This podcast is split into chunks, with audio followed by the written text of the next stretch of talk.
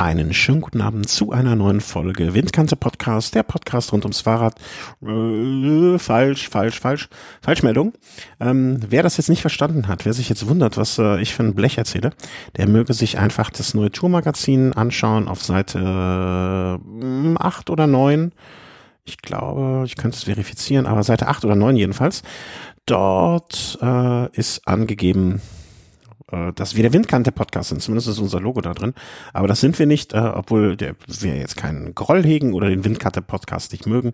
Äh, hier ist wieder Home. Guten Abend, guten Abend, lieber Chris und guten Abend, lieber Thomas. Guten Abend. Hallo. Ja, wir sind mal wieder zu dritt zusammen. Das freut mich ungemein.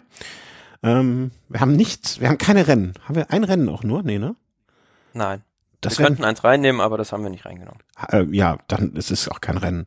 Äh, uns geht's allen gut. Was, äh, Wetterdepression, Dunkelheitsdepression bei jemandem ausgebrochen? Ja, geht. Gut. Dafür ist bald der Weihnachtsmarkt. Ja, dann, äh, kann, dann geht's wieder los. Äh, seid ihr Weihnachtsmarktgänger, ihr zwei? Schon. Ja? Okay. Ja, eher selten, aber ja.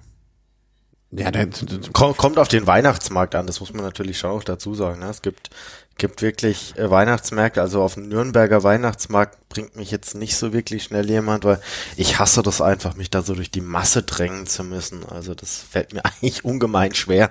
Aber wenn es jetzt so ein schöner Weihnachtsmarkt ist, der so ein bisschen weitläufiger ist, vielleicht mit einer schönen Kulisse dahinter, dann kann mich so ein Weihnachtsmarkt durchaus. Du erinnerst dich nicht mehr, was du mir mal gesagt hast über Weihnachtsmärkte, ne?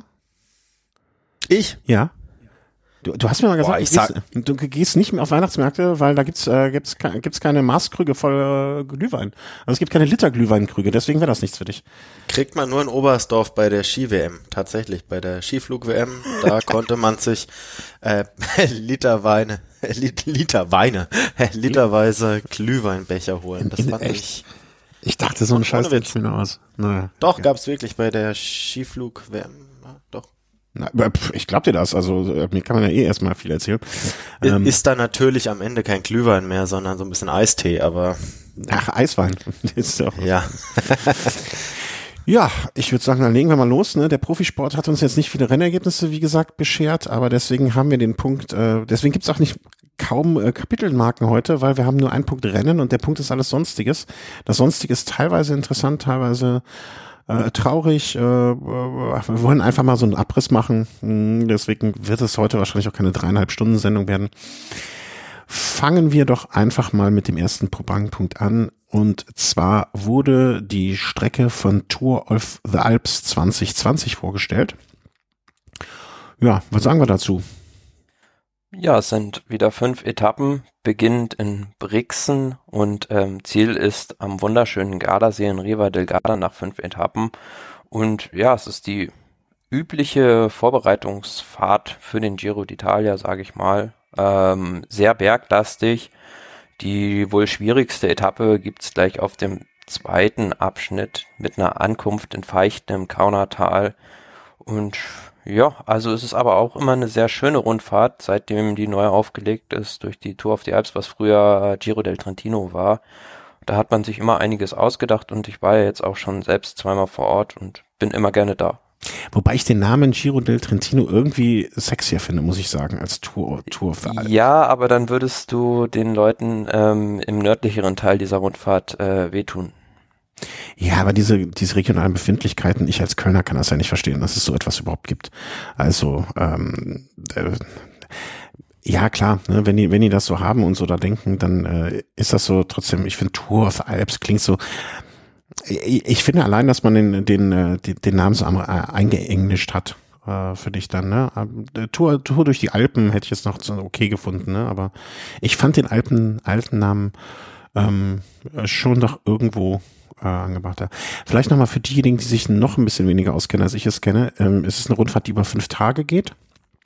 Ist im ähm, April immer, Ende mhm. April.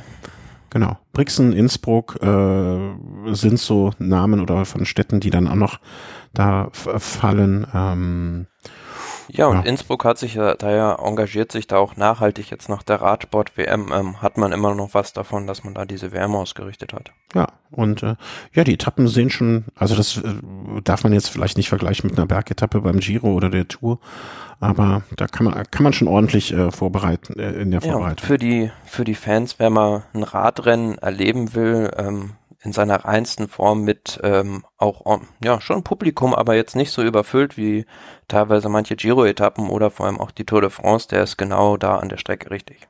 Ja.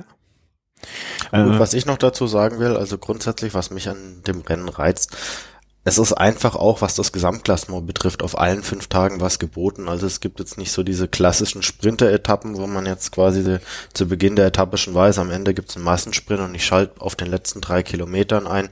Nee, da gibt wirklich jede Etappe was her und je nach Teamstrategie hat, da haben da auch verschiedenste Fahrer die Möglichkeiten zu glänzen und es muss dann noch nicht unbedingt immer nur ein Gesamtklassementsfahrer sein, sondern da gibt es dann auch die Möglichkeit, dass sich vielleicht einer, der jetzt sich ganz gezielt auf ein anderes Rennen vorbereitet, einfach immer sagt, ich suche mir jetzt diesen einen Tag aus und da probiere ich was und ansonsten fahre ich mal ein bisschen langsamer ja. oder gemächlicher. Ja, und das ist ja auch, wie wir immer schon sagen, es gibt so, es gibt so Fahrer, die vielleicht nicht die Regenerationsfähigkeit haben, eine Grand Tour zu gewinnen, also die nicht irgendwie äh, drei Wochen am Stück Leistung bringen können, aber die auf diesen kleinen Dingern so fünf bis zehn Tage vielleicht äh, dort ja, deutlich aussichtsreicher unterwegs sind. Ne? Und die, für die ist sowas dann immer eine dankbare Geschichte. Vor allen Dingen, weil auch sowas mittlerweile medial ja mehr ausgeschachtet wird und dementsprechend sie da nicht nur sich, sondern auch ihren Sponsor gut ähm, platzieren können. Also es bietet sich natürlich an. Also ein Stück weit steht das Rennen natürlich äh, vom Zeitpunkt in der Saison ein Stück weit in Konkurrenz mit den Frühjahrsklassikern, also da fehlen dann ein paar Fahrer. Auf der anderen Seite gibt's dann wieder den Giro, der kurz danach ansteht. Also äh, das ist ein Rennen, was in den letzten Jahren auch oft dafür gut war, dass vielleicht der eine oder andere Fahrer aus der zweiten Reihe da ein Stück weit so seinen Durchbruch feiern konnte. Mhm. Ja, also äh, Tour of the Alps, wer mal ein Rennen sich anschauen möchte und vielleicht nicht direkt äh, oder auch vielleicht zum Einstieg, ne, der sagt, okay, ich würde mir gerne mal die Touren gucken, aber wie läuft irgendwie so ein Rennen ab? Wie kann ich mir das anschauen? Sich mal irgendwie zwei, drei Tage frei nehmen und da hinschauen, ist mit Sicherheit ein ein guter Gedanke. Du weißt du schon, Thomas, äh, ist da schon was in Planung? Dorthin zu fahren? Ja, also konkret noch nicht, aber ich denke mal, wird mal wieder eine Etappe auf jeden Fall anschauen, weil es ja von aus dem süddeutschen Raum im Prinzip nur ein Katzensprung ist, wenn man jetzt mal gerade Innsbruck bedenkt. Ja, also dieser Standort hat Vorteil von euch da unten. Der ist äh, schon gegeben. Das muss man sehr neidvoll anerkennen. Ähm, gut, dann haben wir unser erstes und letztes Rennen abgeschlossen für die Sendung. Äh, haben jetzt eigentlich nur noch äh, sonstige Meldungen. Und äh, das sind recht viele diesmal natürlich dann. Aber fangen wir, ich würde sagen, wir arbeiten sie einfach chronologisch und der Reihe nachfolgend äh, durch. Und da fangen wir mit einer, wie ich finde, traurigen Meldung an. Äh, nachdem, was in der letzten Sendung schon, Gimondi gestorben war oder in der vorletzten Sendung, wir über den Tod von Gimondi gesprochen haben, geht, äh, ja, ist mal wieder noch ein großer von uns gegangen, nämlich Raumund Polidor im Alter, wie alt war so relativ alt geworden, ne? 83. 83? Ja, das, äh, also wenn ich das werde, bin ich glücklich. Äh, hoffe ich mal. Ähm, ja, einer, einer der großen, einer der prägenden Fahrer der späten 60er Jahre. Ja, und vor allem er hat zwei Ehren, eine Mehrzahl von Ära, zwei Äras, zwei Ehren geprägt oder hatte zwei ganz große Konkurrenten während seiner Karriere. Das war Jacques Anquetil, der fünfmal die Tour de France gewann. Und auch noch mit Eddie Merckx hat er sich bekriegt, hat es aber nie geschafft, auch nur einen Tag das gelbe Trikot bei der Tour de France zu tragen und dadurch ist er, ja, ich will nicht sagen zum tragischen Helden, aber auch zum, vor allem zum Liebling der Franzosen mhm. geworden, mhm. weil er dieser, ja, dieser My diesen Mythos aufgebaut hat, von dem ja, glücklichen Verlierer sozusagen. Ja, und Anke Thiel hat ihn, glaube ich, wenn ich äh, die Geschichte richtig im Kopf habe, also sie waren ja dann auch nach der Karriere äh, freundschaftlich verbunden, ähm, wenig verwunderlich. Und äh, ich habe mal irgendwo mal nicht gelesen, dass Anke Thiel auf dem Sterbebett äh, noch mit Polito gesprochen hat, gesagt, ja, ich selbst mal, siehst mal, hier, selbst hier bist du nur Zweiter. Ähm, was, was ich als Geschichte sehr schön finde. Ja, ja es gibt ähm, es gibt diesen äh, Spruch von ähm, ja von Jacques Anquetil, ähm, Il te faudra encore te compter de la deuxième place. Je veux partir à la première. Also selbst hier bin ich, habe ich es noch vor dir geschafft und dich auf den zweiten Platz verwiesen. Ja, okay, das war jetzt dann wohl das Originalzitat. Ich habe es nur so Gedächtniszitatmäßig.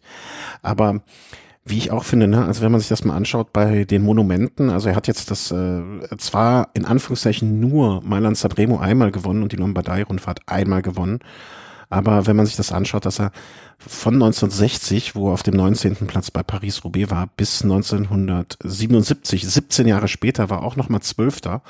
Also ne, wenn, selbst wenn es nur um Top-10-Platzierungen gehen würde, äh, bei den Monumenten, ähm, wirklich ein Fahrer, der über einen sehr, sehr, sehr langen Zeitraum das Renngeschehen mitbestimmt hat. Ja, und er hat ja auch die Spanien-Rundfahrt gewonnen und Mailand Sanremo, also doch durchaus außerhalb der Tour de France große Sieger erringen können. Ja ja, jetzt kommen irgendwie so die, die, die Fahrer äh, kommen jetzt so langsam um, deren Namen wir noch kennen, ne? Also die Einschläge kommen näher, anders, anders gesprochen. Ähm, Finde ich ein bisschen schade. Ich bin gespannt, wann das erste Mal jetzt ein Fahrer sozusagen so, so einer der Wer ist der erste Fahrer, an den ihr selber so bewegte, bewegt Bilderinnerungen habt? Also jetzt nicht so im Nachhinein gesehen, sondern die ihr selber so gesehen habt. Wisst ihr das noch? Also bei mir war es, glaube ich, Jan Ulrich beim Zeitfahren 97, wenn ich mich da so wirklich richtig dran erinnere. Und ich muss sagen, so Polidor und Jan Ulrich, ja, der Vergleich hinkt schon ein bisschen. Jan Ulrich hat die Tour gewonnen, aber Jan Ulrich war auch immer einer, der, ja. der immer mal wieder sehr, sehr nah dran war. Und ich habe da schon gewisse Parallelen gesehen. Und wenn man mich vor eineinhalb Jahren gefragt hätte, äh, wer von den beiden zuerst, hätte ich jetzt nicht wirklich gewusst, welchen Namen ich jetzt zuerst genannt hätte. Äh, aber ich meine, bei mir wäre es Jan Ulrich gewesen. Also ich finde die Parallele ist Jan Ulrich auch wirklich sehr, sehr gelungen, ja.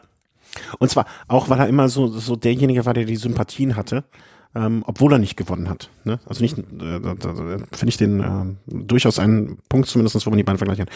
Ich meine, ich kann mich noch erinnern an äh, hier, wie heißt er, der Spanier vorher? Äh, Indurain. Indurain, genau. Ich meine, ich kann mich noch an Indurain-Bilder erinnern. Äh, und auch, ich glaube, äh, wie heißt er hier? Festina-Skandal. Ähm, Virank. Virank. Ich glaube an ihn auch irgendwie.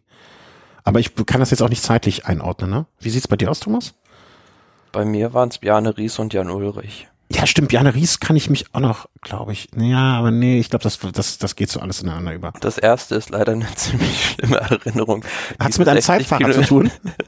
Nein, diese 60 Kilometer verkürzte Etappe, wo der Galibier nicht gefahren wo, kon worden konnte, äh, nach Sestriere, die Bjarne Ries von Anfang an zum Attackieren genutzt hat. Das erinnere ich. Also sowas erinnere ich. Also ich kann mich nicht an konkrete, ich denke da mehr in Bildern als in Ergebnissen. Äh, aber nun ja. Ja, oder zum Beispiel hier auch noch, ne, der Kölner, der, glaube ich, letztes Jahr oder vor zwei Jahren Kunde gestorben ist, ne? Das ist ja auch so ein Fahrer aus dieser Zeit irgendwie, ne, dass die jetzt so langsam Lebt Eddie Merckx noch? Ja, ne? Hoffentlich schon. Ja, der hatte zwar einen Unfall, aber hat ihn überlebt. Ach, siehst du, siehst du die Einschläge kommen näher, ich sag's ja. Äh, bald, bald, bald, ach, ich will gar nicht drüber nachdenken. Ja, Raimund Polidor, ich glaube, dem geht's ganz gut jetzt da, wo er ist. Und äh, da wird er jetzt wahrscheinlich mit Anke Thiel irgendwie um die Wolken, um die Wette fahren und äh, jedes Mal den zweiten Platz holen, aber dann bei den Engeln den beliebtere sein. Ja, und sein Erbe lebt sagen, ja weiter. Ähm, grundsätzlich muss man ja auch sagen, er war ja relativ lang noch richtig fit und war auch fast bis zuletzt ja präsent. Also äh, ich habe zumindest die Hoffnung, dass er jetzt keinen längerfristigen qualvollen Tod hatte, nee. sondern dass er zumindest sehr, sehr lange noch ja, wie es Thomas schon sagt, noch sehr, sehr viel Freude an seinem Enkel hatte. Ja. Hm. Da glaube ich, ähm, ja, ich glaube, das ging dann relativ schnell am Ende. Ähm, gucken wir mal so ein bisschen auf äh, Fahrer, denen es hoffentlich im Moment ganz gut geht. Äh, Mark Cavendish ähm, hat gewechselt, Er ist jetzt zum Team Bahrain Merida gegangen. Äh, das mit der Menschen Data, da hatte man ja schon vor zwei, ein oder zwei Jahren schon gesagt, das äh, wirkte ein bisschen komisch. Scheint es hinter den Kulissen auch nicht immer so alles einwand, einwandfrei gelaufen zu sein. Dementsprechend war das jetzt keine große Überraschung, äh, dass er dort weggegangen ist. Hat man auch, glaube ich, schon so von den äh, Spatzen ein bisschen äh, von den Dächern pfeifen gehört. Ja, also ich habe ihn oder habe jetzt noch mal gehört von äh, Menschen, die ihn vor kurzem live gesehen haben in Gent beim Sechstagerennen, wo er ja auch wieder jetzt unterwegs ist. Ähm, unterscheidet ihn ja auch von vielen Fahrern, dass er da auch den Winter auf der Bahn verbringt. Ähm, er scheint immer noch irgendwie hungrig zu sein. Also glaubt ihr, da wird noch mal was draus? Ich kann es mir ganz ehrlich nicht wirklich auf der Straße vorstellen. Aber warum tut er sich das dann noch an, wenn er nicht noch hungrig wäre? Also ich meine, wer jetzt, ne, wie gesagt, also wenn man sich anguckt, wie viel Siege er eingefahren hat, ähm, wäre es jetzt, finde ich zumindestens keine Schande zu sagen, okay, ich höre jetzt auf, ich habe jetzt genug. Ähm, er scheint ja Die Frage ist, was kommt dann? Also hat er irgendwie eine Alternative? Ich weiß nicht, wie so sein Lebensstil ist. Es, es, es gibt ja Fahrer, die auch in einem hohen Alter noch äh, fahren müssen. Ich weiß nicht, ob er da jetzt dazu zählt. Ich weiß auch nicht, ob es überhaupt theoretisch eine Chance gäbe, dass nächstes Jahr die Olympischen Spiele vielleicht sogar nochmal zum Thema werden könnten. Mhm. Ich weiß es nicht. Ja, aber wenn denn auf der Bahn, ja? Ja, ja, klar. Ja, da ist er ja 2016 noch äh, Weltmeister in Madison geworden mit Bradley Wiggins zusammen. Ne? Oder hat in Gent das Sechstagerennen 2016 gewonnen. Aber ihr, äh, also auf der Straße sagt ihr, nee, also das war jetzt 2017 Abu Dhabi Tour, eine Etappe gewonnen. Das war jetzt das letzte, was man von, äh, 2018, Entschuldigung, äh, Dubai Tour. Äh, letzte Etappe. Das war's bei ihm. Also ich meine, Kommt klar kann er noch, ja. Thomas?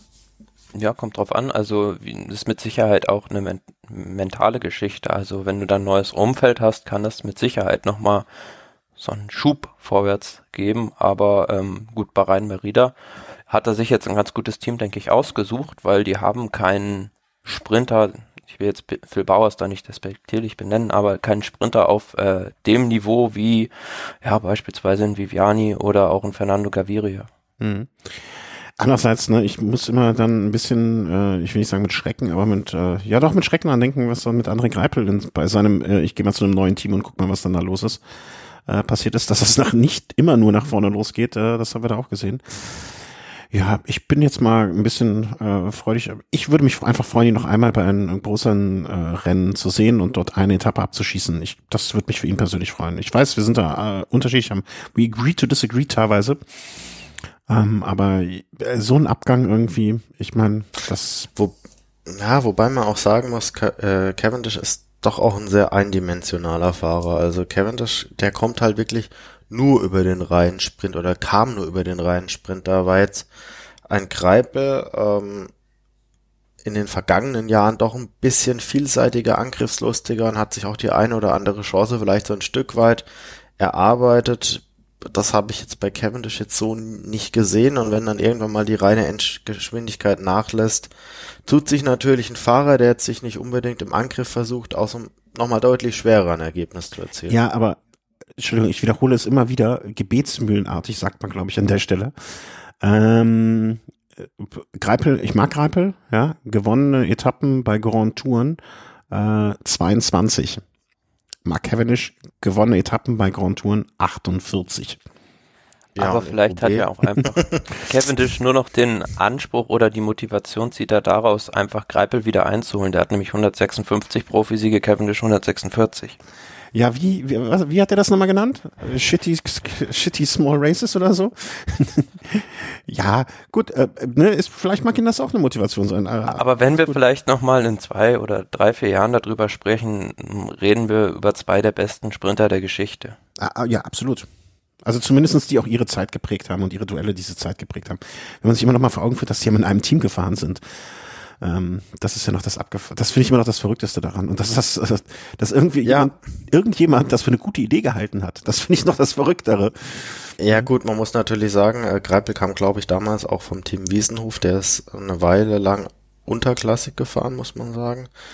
Und er hat sicherlich auch in der Anfangsphase seiner Karriere auch einige Siege hat herschenken müssen, die dann Cavendish abgestaubt hat letzten Endes. Und ähm, ich kann mir gut vorstellen, wenn jetzt ein Greipe die ganze Karriere rein hätte für sich fahren können, wie es ein Cavendish konnte, wäre vielleicht der Abstand von 10 Siegen jetzt vielleicht nicht bei 10 Siegen, sondern vielleicht bei 20, 30, möglicherweise 40.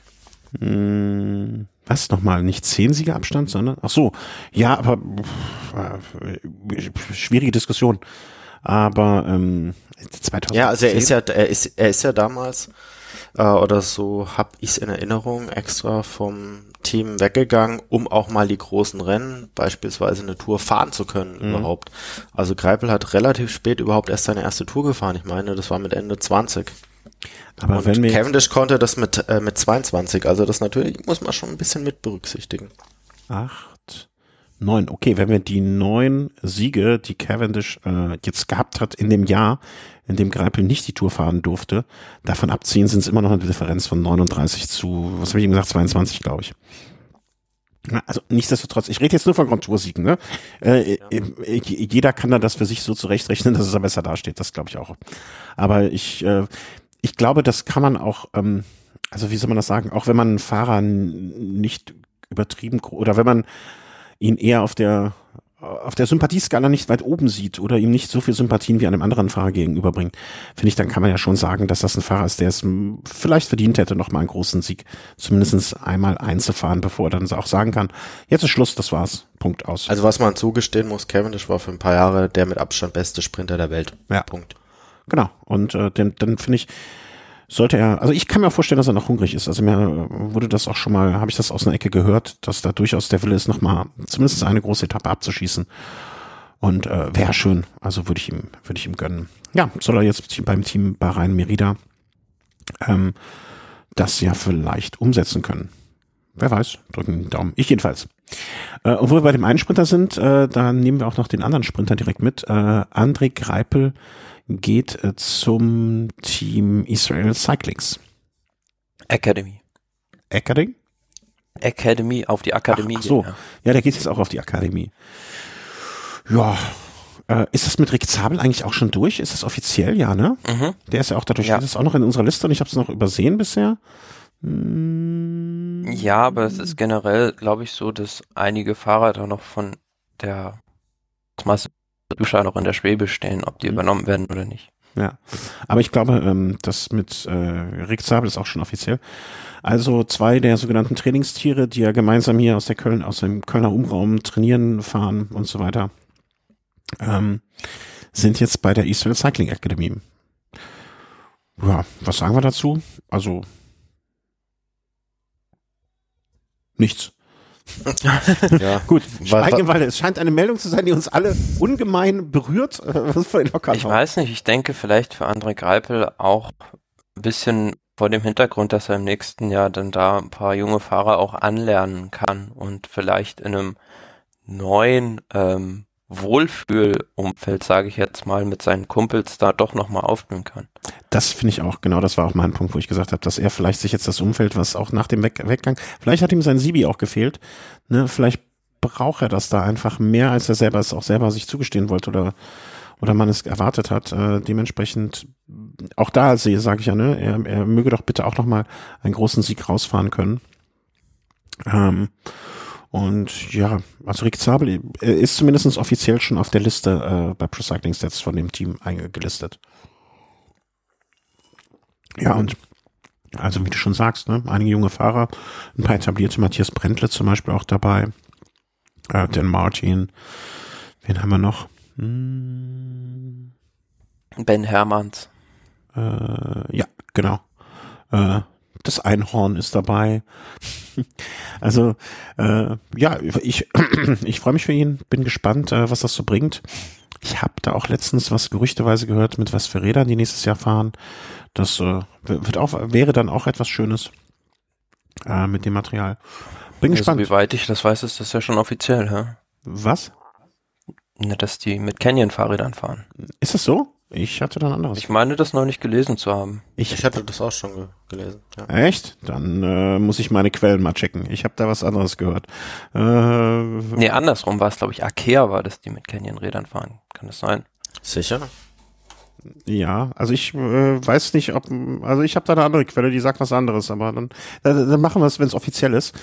Ähm, bin gespannt. Äh, Mike's Israel Cycling Academy, gucke ich mal, ob das äh, war das? Äh, ja, Canyon ist es, die Akea ausstatten. Ja, genau. Also deswegen hätte mich das jetzt gewundert. Aber warten wir mal ab, warten wir mal ab, warten wir mal ab, was die da, ähm, worauf die im kommenden Jahr unterwegs sind. Wenn das so kommt, wie ich es äh, Mutmaßungen gehört habe, dann äh, ist es zumindest ein Rad, was aus ästhetischen Gründen sehr schön ist und vielleicht auch mal nicht etwas ist, was so, was im Profi-Peloton nicht so verbreitet ist wie so ein, wie so ein, wie so ein äh, Specialized oder so ein Canyon oder so etwas. Kann man gespannt sein. Ja, also Glückwunsch Herr Greipel, äh, Glückwunsch Herr Zabel, dass Sie da eine neue Heimat gefunden haben. Mögen Sie gemeinsam Spaß haben und äh, im Spaß dann vielleicht auch wieder Erfolg einfahren. Das äh, wäre doch schön. Mm, Tom Dumoulin, ehemaliger Fahrer vom Team Sunweb, ähm, nimmt seinen Trainer nicht mit, aber sein Trainer hat jetzt auf das Team Sunweb auch keine Lust mehr und wechselt zum Team Bora. Was haben wir denn davon zu halten? Ja, also der Exodus bei dieser Mannschaft geht weiter.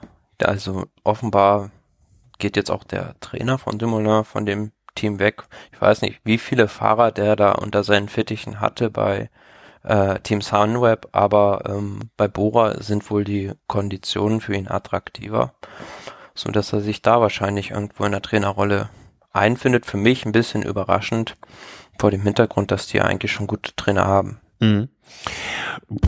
Man kann die gut, guck dir Bayern München an, die hatten auch einen guten Trainer und jetzt haben, nee, SFC Köln war das, ne? Oder sind das beide? Ich weiß es nicht. Ähm, aber in dem Artikel zumindestens, den du da aus der Cycling Weekly äh, gefunden hast, da, das sieht da überhaupt nicht gut aus, ne? Also nicht nur, ähm, nicht nur diese Trainer gehen da weg, ne?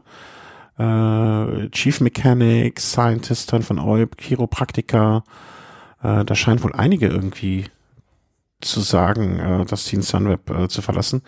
Bin ich mal gespannt, ob man da irgendwann mal hört die Gründe dafür oder ob das einfach so dieses normale äh, in der Fahrradindustrie schon vorhandene Bäumchenwechsel ist. Irgendein Fahrer hat jetzt auch gesagt, dass das Team Sunweb sehr gut darin ist, Talente zu entwickeln, aber für Fahrer, die ähm, sich vollständig entwickelt haben, dann nicht die Möglichkeiten bietet, um da große Sieger einzufahren. Mhm. Was ja aber auch, finde ich, gar nicht so schlimm ist. Also, weißt du, so, so, so als Talentschmiede zu gelten, äh, gibt's ja auch Schlimmeres, ne, als, äh, also ich sag mal, gar kein, äh, gar kein äh, Alleinstellungsmerkmal zu haben, ne? Also jetzt so ein Team wie, ja, ich möchte jetzt keinem zu nahe treten, aber es gibt ja nur Teams, die irgendwie so nicht Fisch, nicht Fleisch sind und gar nicht sind. Dann möchte ich mich ja, würde ich mich ja lieber auf, auch auf etwas konzentrieren und als dieses Team bekannt dafür zu sein, Talente zur Schmiede zu, darzustellen und dann ist ja auch gut.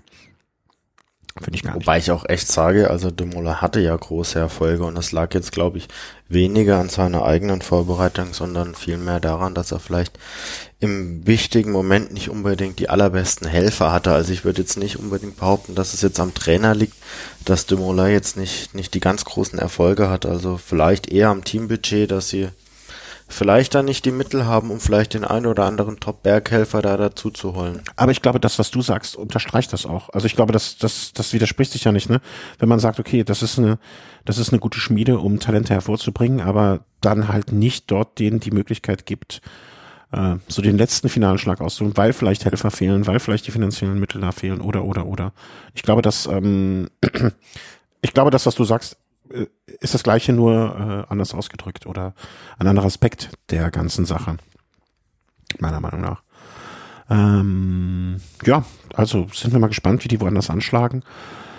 Ich, wie du schon sagst, ne, also das Team Pura ist mir jetzt auch in der Vergangenheit nicht dadurch aufgefallen, dass es da besonders äh, schlecht aufgestellt wäre im Punkto Trainer, aber wie gesagt, gute Trainer kann man wahrscheinlich gar nicht genug haben, äh, um seine Fahrer damit auszustatten. Ja, und ein Fahrer, den er nicht trainieren wird, ist ja. Sam Bennett. Genau, der ist jetzt endgültig weg und den hat's jetzt äh, verschlagen. Ähm, hat es dann, gab es da auch wieder Neuigkeiten? Nee, ne? Der ist ja noch immer ohne ähm, der befindet sich wohl in Verhandlungen, aber ja, gut, ähm, ich fix unterschrieben ist da, glaube ich, noch nichts. Ich befinde mich immer mit meiner Frau auch immer andauernd in Verhandlungen, dass ich mir ein neues Fahrrad kaufen darf und unterschrieben ist da noch nichts. Ja, habe ich nicht gekündigt, wenn er nicht schon ähm, zumindest auf Zuruf etwas sicher hätte.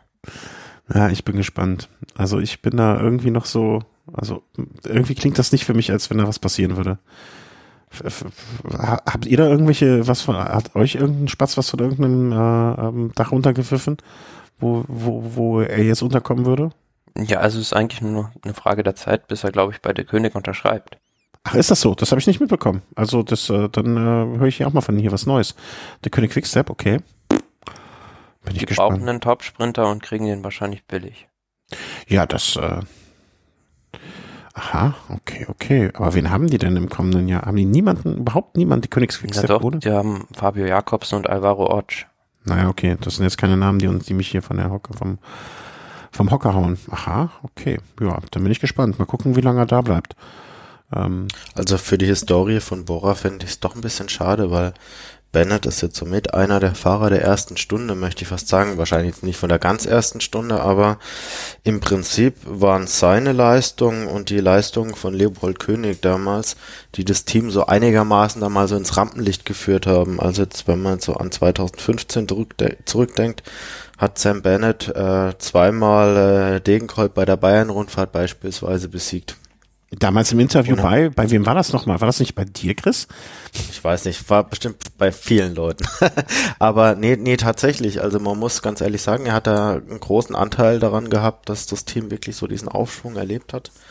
Und ähm, ich finde es ein bisschen auch, auch tragisch, weil ich denke, seine Leistungskurve war permanent ansteigend. Er hat das jetzt bei mehreren großen Rundfahrten auch gezeigt und ähm, ja, ich weiß jetzt nicht, ob ein Pascal Ackermann jetzt besser ist. Also ich finde es jetzt ein bisschen schade, dass jetzt quasi, weil Pascal Ackermann natürlich Deutscher ist und natürlich dann auch den deutschen Radsport besser repräsentieren kann, dass man dann quasi auf, auf einen Fahrer verzichtet, der jetzt mit das Team aufgebaut hat. Das ist schade, aber aus meiner Sicht natürlich auch absolut nachvollziehbar. Ähm, er, er hat da jetzt einen Sagan vor sich, der natürlich für sich jetzt immer die Tour einfach mal fahren will Dazu kommt Pascal Ackermann, der vielleicht dann auch die ein oder zwei Rundfahrten fahren will als Sprinter.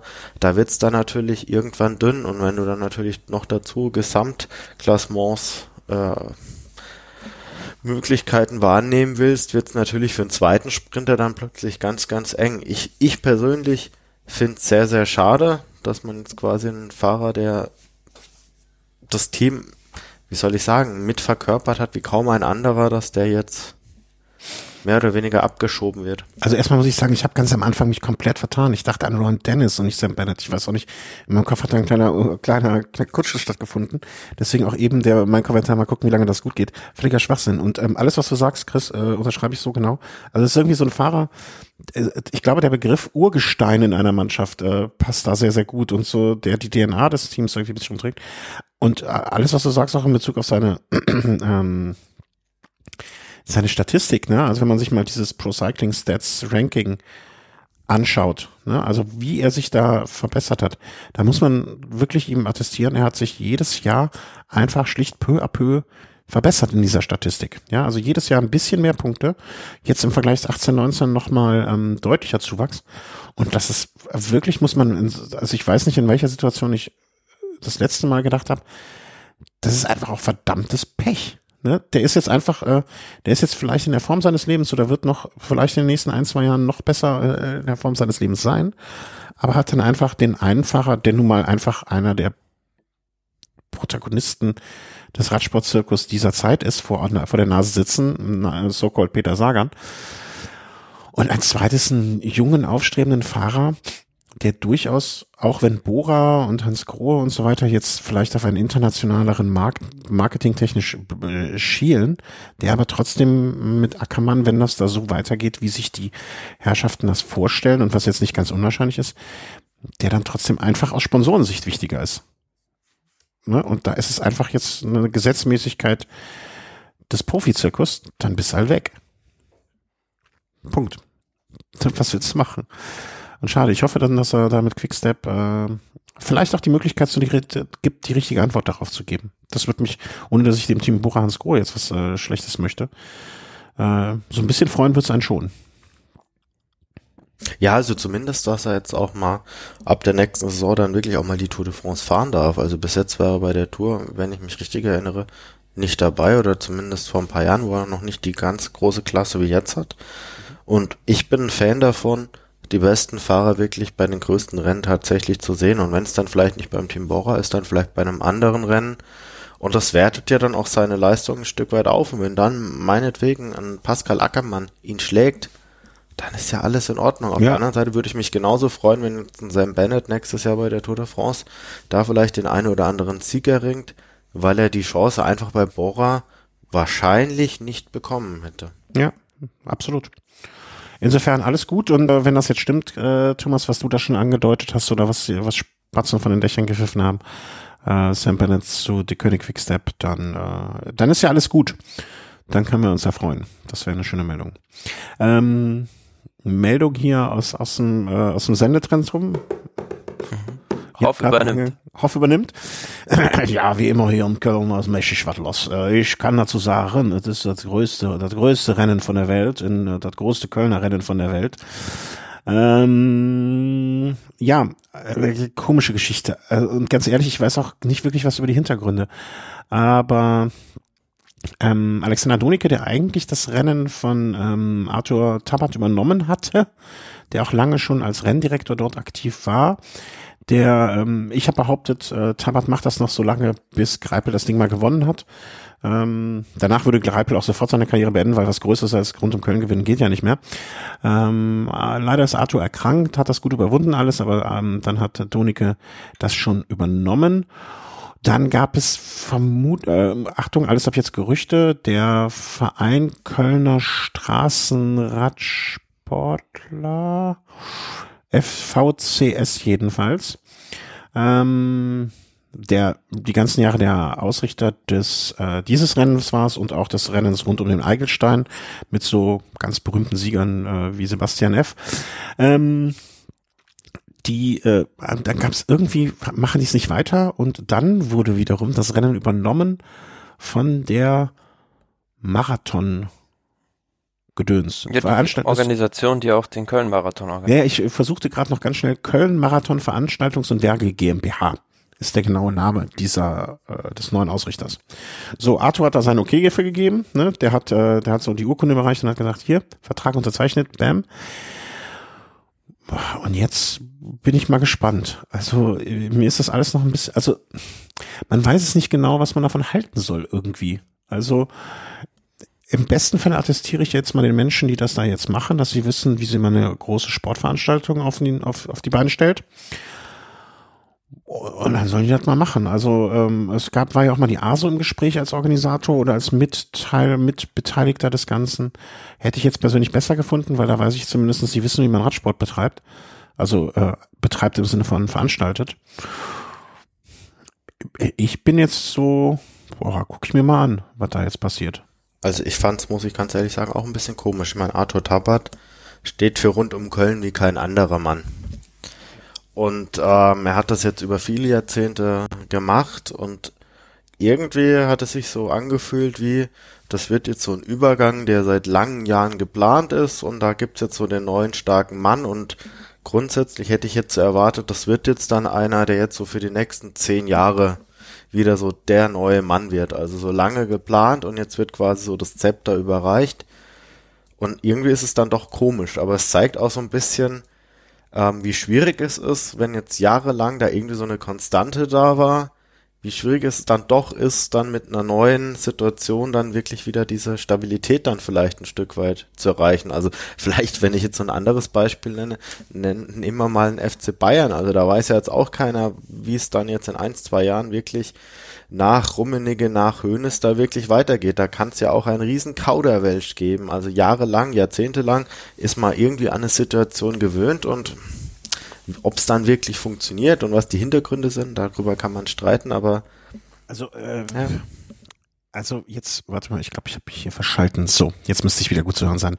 Ähm, Jetzt dieser komische, weiß nicht, FC Bar bei, ne, ist irgendein irgendeiner, kenne ich nicht. Der Stern des Südens. Ja, ja, Stern, Stern, äh, ne, Stern. Stern ist durch die Hitler-Tagebücher berühmt geworden. Ähm, also alles, was ich sage, basiert jetzt hier nur so auf von draußen drauf geguckt und vielleicht mal kurz reingehorcht, aber nicht mehr. Ähm, das, was du sagst mit dieser Staffelstabübergabe, Stimmt so vollkommen. Den Eindruck hatte ich auch vorher schon. Ne? Deswegen, Donike war ja auch schon in der Rennleitung drin. Und ähm, war für mich auch so ein bisschen so der Adjutant, der hingeführt wird. Und man muss ja auch mal ehrlich sagen, ähm, der, der, der Arthur Tabat hat ja in den letzten Jahren, ist auch zusehends mehr nach hinten gegangen. Ne, ich erinnere mich selber noch, wie ich 20, 2015 bei ihm in der Küche saß und er gerade dann noch zurückkam äh, von 16. wo. War es 20? Nee, das war 15. Sicher? Okay. Ja, das weiß ich ganz genau, weil äh, wir haben zum Abschied haben wir noch darüber gesprochen, äh, dass meine, dass die Geburt kurz vor der Tür steht und ich weiß noch genau, dass meine Tochter 2015 geboren ist. Und er meinte, Junge, ich sag dir, das wird wieder jung. Und dann habe ich beim Rennen ihn getroffen und habe gesagt, Arthur, sorry, ist ein Mädchen geworden. Dann meinte er, ah, oh gut, auch gut, ja, auch gut. ähm, naja, auf jeden Fall ähm, kam er dann noch an und hatte noch irgendeinen Bürgermeister in Kleinpuppelsdorf äh, zusammengeschissen, weil er die Plakate nicht aufgehangen hat. Ne? Also der, der hatte schon noch Aufgaben, aber das war meiner Meinung nach, er zog sich immer mehr zurück und das fand ich auch gut so und hat das an andere übergeben. Und der Mann wird nicht jünger und dass, dass der überhaupt noch mit so einer Agilität dann das Ganze gemacht hat, äh, war eh schon bewundernswert. Die Krankheit war da mit Sicherheit nochmal ein Schuss von Bug, der ihm auch dieses Zeichen gegeben hat, jetzt mal zurückzutreten und da es anderen zu überlassen, wie es jetzt zu diesem Zerwürfnis zwischen vielleicht dem VCS und Tonicke gekommen ist. Ne? Da dringt auch nichts nach außen. Ist auch vielleicht ganz gut so, ne? Wer weiß, sonst äh, wird die Kölner, also in Köln ist man ja schon eh ganz gut dabei, irgendwelche Klüngelgeschichten auszupacken und so weiter. Kann man ja alles unter den Tisch gerne jetzt erstmal und warten. Und vor allen Dingen finde ich auch, man sollte jetzt nicht irgendwelche Schlammschlachten oder Kriege oder sonst was austragen, sondern einfach den neuen, ne, das wurde jetzt übergeben an die Marathon GmbH. Die können sich ja jetzt mal 2020 beweisen. Ich sag mal so, das Rennen hat schon andere Sachen ausgehalten als das. Ne? Selbst mein Schneesturz damals äh, hat rund um nicht untergehen lassen. Insofern sollen die das jetzt mal nächstes Jahr versuchen. Ne? Ich glaube, die machen auch diese Triathlon-Veranstaltung hier in Köln, die immer mehr wächst und immer, immer größer wird. Und äh, ich glaube, so ein Triathlon zu organisieren ist auch echt kein kein Pappenstiel und kein Zuckerschnecken. Ähm, der Marathon in Köln ist richtig groß. Ich glaube, die haben schon ein bisschen Erfahrung. Ich kann mir gut vorstellen, dass im ersten, zweiten Jahr nicht ganz rund laufen wird, weil die müssen auch ihre Erfahrungen machen und sich die Hörner abstoßen.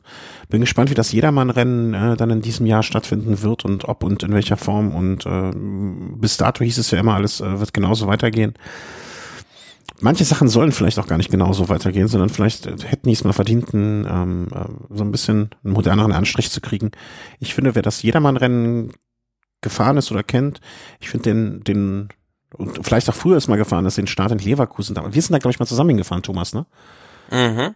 Ne? Vor zwölf Millionen Jahren. Ähm, diese Verlegung des Staates von dem Leverkusener Fußball, das ist ein Fußballstaat, ist das ein Fußballverein da? Ja, ne? Bayer, Bayer, ich, ich ja, so, die machen da sowas mit Pillen. Ja, genau. Ich finde immer komisch, dass ein, dass ein, dass ein Fußballverein und von einem Medizinunternehmen gesponsert wird. Ne? Stell dir mal vor, das wäre gäbe es im Radsport, unglaublich. Ähm, der Start, die Verlegung des Staates von da, vom äh, Leverkusen, von diesem Parkplatz von Köln in die Kölner Innenstadt, ähm, war ja schon was Schönes und was Gutes. Ähm, vielleicht kann man sich da noch ein Beispiel dran nehmen und weiter so Entwicklungen vorantreiben. Ähm, Fände ich cool, also fände ich schön. Es gab ja auch, wir, wir, erinnern uns natürlich noch, wie damals das Ziel so gelagert war, dass Jan Ulrich noch die drei Runden durch die Kölner Innenstadt übers äh, Kopfsteinpflaster gefahren ist. Sowas vielleicht und da gibt es viele Möglichkeiten und das sollen die, sollen die sich mal ausprobieren. Ich finde es auch ganz gut, dass da vielleicht jetzt mal ein neuer, frischer Wind weht. Ähm, können wir gespannt sein. Habt ihr noch sonst was dazu? Sonst, äh, sonst können wir, denke ich mal, den Sack zumachen. Also mehr braucht man nicht darüber erzählen, was da noch passiert ist. Das wird schon über die Zeit äh, nach draußen getragen. Was nach außen getragen wird, ist natürlich auch, äh, wenn irgendeiner Verschwörung mehr als drei Leute, mehr als drei Leute, glaube ich, angehören, dann äh, packt irgendeiner aus. Und naja, ja, ich weiß nicht. bei der bei der nächsten Schlammschlacht, ja. die gerade in England vor einem Gericht tobt. Mhm zwar wird da gerade dem, ähm, diesem ehemaligen Sky-Arzt vom Team Sky, Richard Freeman, vor Gericht der Prozess gemacht und ja, der hat jetzt zugegeben, dass er zumindest in seiner Erstaussage falsche Angaben gemacht hat und ähm, ja, diese Testosteronpakete doch in das nach Manchester, glaube ich, in das Velodrom geordert hat, mhm. aber nicht zum Zwecke der Leistungs äh, Steigerung, sondern ähm, er hat die angeblich äh, bestellt, um ähm, halt die Potenzfähigkeit von einem Trainer Shane Sutton zu steigern. Und der hat dann äh, wütend in dem Prozess ausgesagt, äh, ich zitiere, Sie erzählen der Presse, dass ich keinen hochkriege. Meine Frau will bezeugen, dass Sie eine verdammte Lügnerin sind, hat er zu der Anwältin von Dr. Freeman gesagt. Also sozusagen äh, versucht er da jetzt mit einer Potenzkrise eines ehemaligen Trainers sich rauszureden. Ja, und hat so ein Ernst, äh, jetzt verfalle ich wieder in das Kölsch. Ja, äh, ich glaube, mehr unterhaltsamer ist es im Moment in England fast nur im Unterhaus äh, als dort äh, vor dem vor Gericht. Also, dass die Potenzkrise eines mit, mit äh, Mitangestellten sozusagen benutzt wird, um, äh, ich sag mal, säckeweise Testosteron anzukarren. Chapeau. Also da muss man auch erstmal drauf kommen. Ne? Und auch, dass der so öffentlich, äh, keine Ahnung, der hat ja auch Familie, der hat ja auch vielleicht noch eine Mutter. Doch, die, die, alles, alles. Ja, und zum Ende sagte dann der Shane Sutton, der, dieser beschuldigte Trainer von dem Dr. Freeman, ich ziehe mich jetzt in mein kleines Loch in Spanien zurück und genieße meinen Ruhestand. Ich kann nachts gut schlafen in dem Wissen, dass ich keine Medikamentenpakete bestellt habe. Ja. Ach, ich, ich weiß nicht, diese ganzen Aufarbeitungen immer so, das muss ja einerseits auch sein. Bloß äh, es ist mittlerweile, oder finde ich so noch nicht das herausgekommen, was, denke ich, alles dahinter steckt. Nee, das sind alles so kleine Mosaiksteine, die zusammen auch, finde ich, noch nicht das komplette Bild ergeben. Ne? Also da würden noch manche, manche Bausteine fehlen und da müsste auch so mancher mal ähm, einfach mal wirklich Tacheles reden. Ähm, wem damit ein Gefallen, ich, ich meine, das sind jetzt Sachen, die jetzt acht Jahre zurückliegen. Ne? Ähm, das, das, äh, jetzt mal von Verjährungsfristen juristischer Art abgesehen, äh, moralisch finde ich das ja auch immer noch äh, moralisch gibt es ja wirklich keine Verjährung irgendwo. Ähm, Andererseits, wem ist jetzt damit auch noch geholfen? Ne? Also nur denjenigen, die damals nichts genommen haben, aber wo man vielleicht auch nicht rausbekommen hat, was, was da wirklich war. Sind, sind, sind jetzt die nur die Blöden, weil sie erwischt wurden? Alles so Fragen, die muss man da einfach stellen. Und zu einem Ergebnis komme ich da auch nicht. Nö, also das wird man sehen, was da jetzt am Ende noch rauskommt, aber ich denke, man wird da weiter im Dunkeln stochern. Ja. Warten wir mal ab. Also es, es ist für mich, das ist jetzt äh, eher so Gossip-Unterhaltung schon fast. Ne? Also wenn die jetzt gegenseitig mit ihren ähm Klar, und wer so ein bisschen die englischen Boulevardmedien verfolgt, die für die ist das natürlich ein gefundenes Fressen, da ist jeden ja, Tag eine neue Schlagzeile. Eben noch das Königshaus, jetzt schon der potenzgestörte äh, Bahnradtrainer. Ach, herrlich, herrlich. Ja, apropos, äh, wenn wir schon mal uns im, äh, in der Juristerei bewegen, äh, gibt es dann noch die äh, den damaligen Bestechungsversuch oder Nicht-Bestechungsversuch, nicht, dass wir jetzt was Falsches äh, sagen. Ähm, 2010 hat Alexander Vinokurov äh, Lüttich Bastogne Lüttich gewonnen und da war er unterwegs mit Alexander Kolopjew und der soll hinterher auf einmal 150.000 Euro reicher geworden sein. Wie, wie wundersame Geldvermehrung. Passiert mir hier leider nicht. Ähm, ja, und das war jetzt vor Gericht. Ich frage mich auch, wer, also was ich nicht verstanden habe, vielleicht weißt du das, Chris, oder du, Thomas, wer hat da wen denn jetzt wofür genau angeklagt? Also der Staat, oder? Ja, aber der Staat auf Betrug. Und wer wurde betrogen? Mhm. Also ich, ich, äh, mir entzieht sich ein bisschen so die Kenntnis, äh, also eine Staatsanwaltschaft hatte gegen den Ex-Profi eine Haftstrafe von sechs Monaten sowie hohe Geldstrafen gefordert. So, wegen Betrug oder was, was ist denn so genau? Also, Sie sind jetzt freigesprochen. Ja, gut, gut, letzten Endes kann man sagen, dass ein Stück weit schon auch Kolobnievs Team betrogen wurde, oder? Ähm, weil sicherlich auch ein Sieg bei äh, so einem prestigeträchtigen Rennen wie Lüttich-Bastogne Lüttich sicherlich auch werbemäßig sicherlich mhm. ein Stück weit was bringen kann. Grundsätzlich denke ich mir äh, an allererster Stelle, mein Gott, da fahren jetzt zwei Fahrer gegeneinander, einer von beiden wird gewinnen, der eine zahlt dem anderen Geld. dann ist es halt so. In dem Fall wurde jetzt Geld bezahlt. In vielen anderen Fällen spricht man sich auch vorher ab. Die deutsche Meisterschaft dieses Jahr war ja auch eine Schmierenkomödie. Da, da fahren drei Fahrer aus dem Team Bora, Hans Grohe, äh, gemeinsam ins Ziel und am Ende gewinnt der, der vorher quasi, keine Ahnung, im Schnick, Schnack, Schnuck gewonnen hat äh, und als erster über die Ziellinie fahren darf. Also das war jetzt auch kein Rennen. Oder wenn ich mich jetzt damals an die Spanien-Rundfahrt erinnere, das ist schon zehn Jahre her, da fuhr ein Arroyo über 20 Kilometer gefühlt einem Kirienka hinterher. Im nächsten Jahr ist Kirienka fürs Team Kestepanie damals gefahren. Arroyo hat ihn auf dem Zielstrich abgesprintet. Das sind alles so abgekaterte Spiele. In dem Fall muss man ja sagen, Kolobniev wurde zumindest noch ordentlich entlohnt. Also ich habe auch schon, ich hab auch schon mal gehört, dass ein, äh, dass ein Tom Bohnen äh, mal einen ganz tollen Sportwagen hatte, der irgendwie zwei Wochen später bei einem anderen Fahrer auf der Gar auf, auf dem Hof stand. also ja. Pff ich, ich, Oder, ich, glaub, ich kann mich, äh, noch eine Anekdote vielleicht, ich weiß gar nicht, ob, äh, ich möchte jetzt nicht in den passenden Tonfall dazu ausarten, aber mir hat mal ein Rennveranstalter auch erzählt, ähm, dass sich, äh, dass ein Gewinner nach einem Rennen, dass sich jemand nach dem Rennen mächtig beschwert hat oder super geärgert hat, dass er nicht gewonnen hat, äh, ich glaube zweiter oder dritter geworden ist und dann der Sieger zu ihm hingegangen ist und meinte, Mensch, hättest du doch was gesagt, da hätten wir doch was drehen können. also ja, in manchen Fällen ist das so. Man würde sich vielleicht wünschen, dass das bei so großen Rennen Lüttich, Bastogne, Lüttich jetzt vielleicht nicht der Fall wäre. Ähm, Nochmal, wenn, aber wenn Kolopjew, äh, Kolopjew, nee, wie spricht man aus? Kolop, ich kann keine Ahnung, Kolopjew. Ne? Wenn der eine Alexander ähm, es dem anderen Alexander verkauft, ne, und der Verein äh, oder der Sponsor vom ersten Alexander der Leidtragende ist, da muss man aber auch fragen, wer ist hier, wer, welche Mitschuld hat Kolopjew und ähm, hat jetzt der, also wer hat da ich weiß es nicht. Vielleicht, vielleicht gibt es ja einen Hörer, ne? ich gucke ich guck hier Richtung Allgäu, der sich mit sowas ein bisschen besser auskennt und äh, vielleicht sich da auch mal interessiert für. Fände ich einfach. Aber ist jetzt abgeschmettert worden.